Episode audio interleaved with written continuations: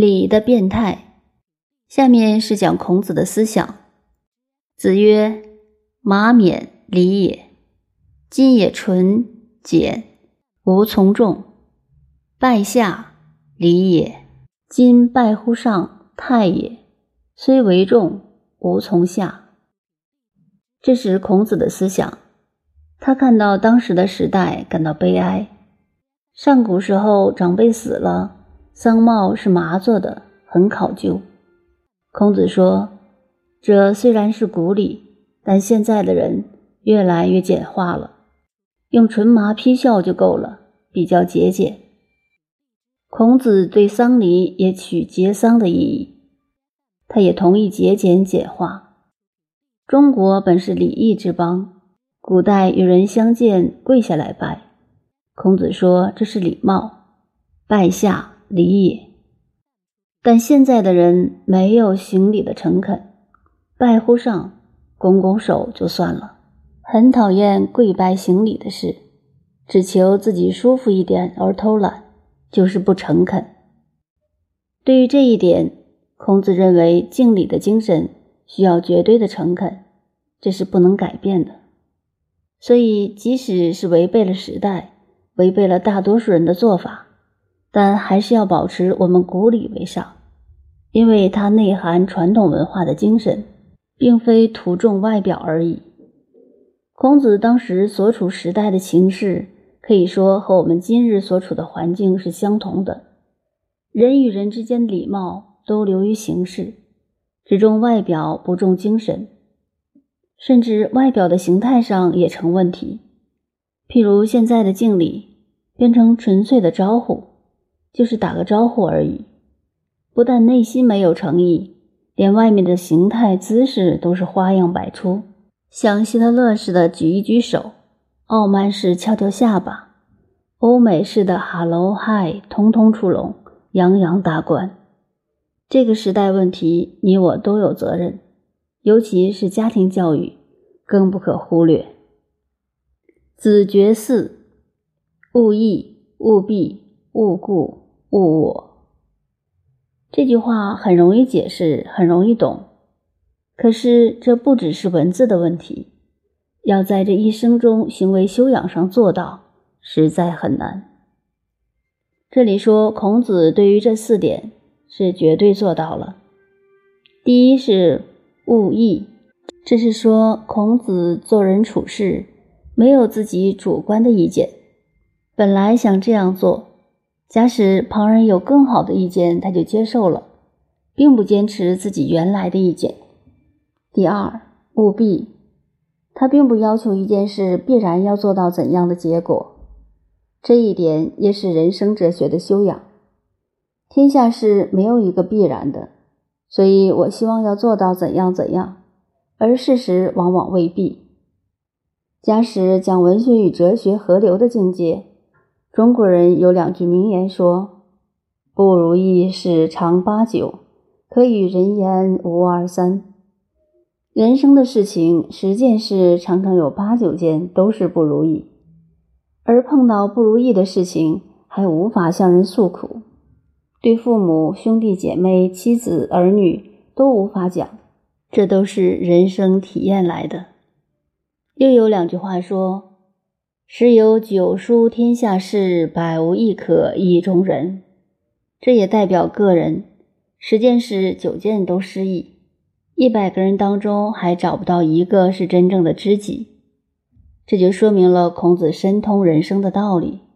事实上，务必说想必然要做到怎样，世界上几乎没有这种事。所以，中国文化的第一部书《易经》提出了八卦。阐发变异的道理。天下事随时随地，每一分钟、每一秒钟都在变。宇宙物理在变，万物在变，人也在变。自己的思想在变，感情在变，身心都在变，没有不变的事物。我们想求一个不变、固定的，不可能。孔子深通这个道理，所以他务必。就是能适应，能应变。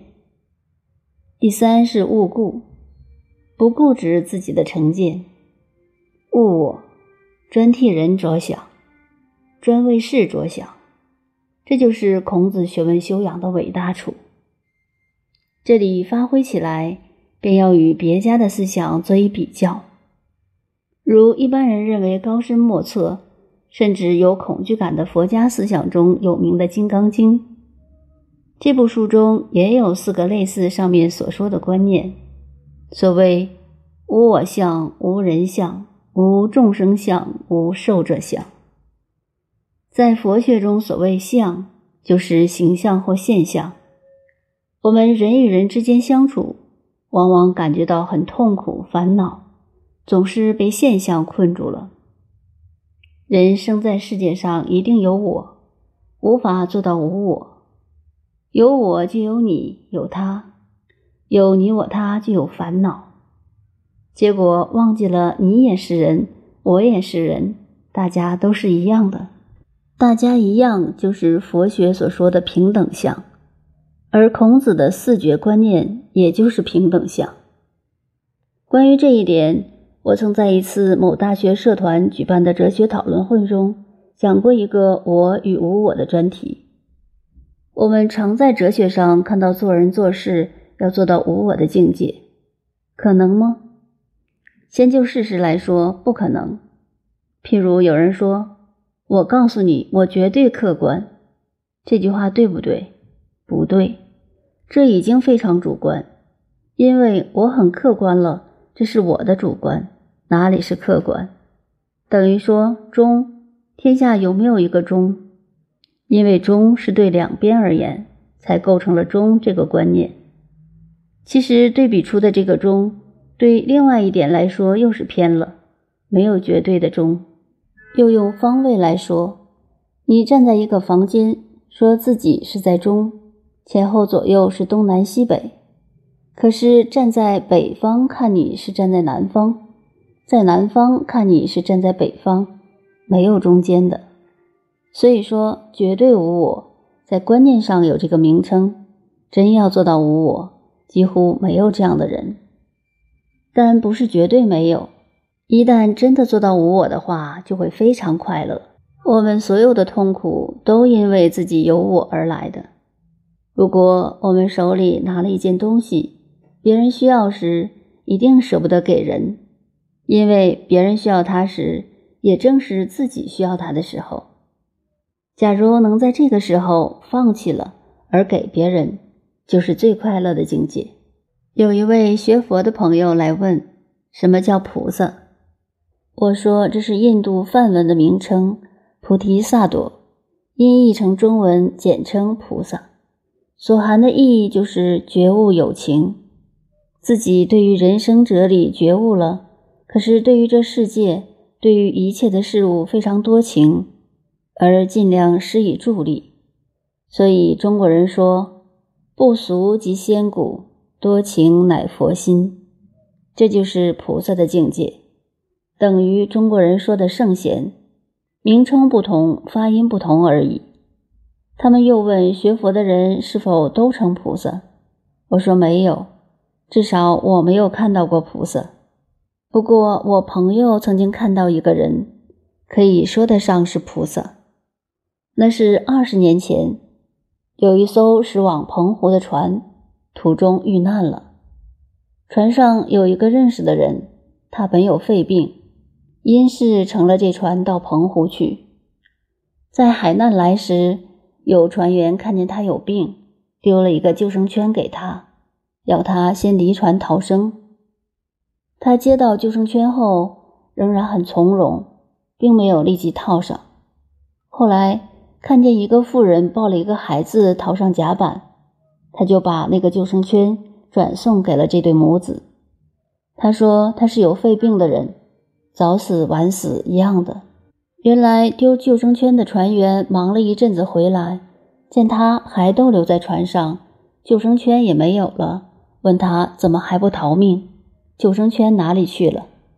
他只笑笑，也不说话。这位船员东找西找，又找了一个救生圈给他，他又送给了另外一个人逃生。结果船沉了，他也沉了。非常从容。这是无我，他这样做不是被强迫的，完全是自动的。这就叫做无我爱人。我们心里觉得这件事很悲惨，但在他的心境却很安然。他不是自杀，他觉得别人更值得同情怜悯。但在事实上，平常一般做人做事没有办法真无我。每个人同样画画，画出来各有不同。你写文章，如在文章里无我，就没有你的意境了，就不要写了。同样一件事情做起来就有我的精神，要将全副的我摆到无我的境界里，才可以达到真的无我相。孔子的这四点，大概用佛家的这观念来相互衬托一下。实际上，这四点是全部孔门学问的中间，所以孔子教我们学问修养，就是要效法他做到这四点：无义、无弊、无故。我。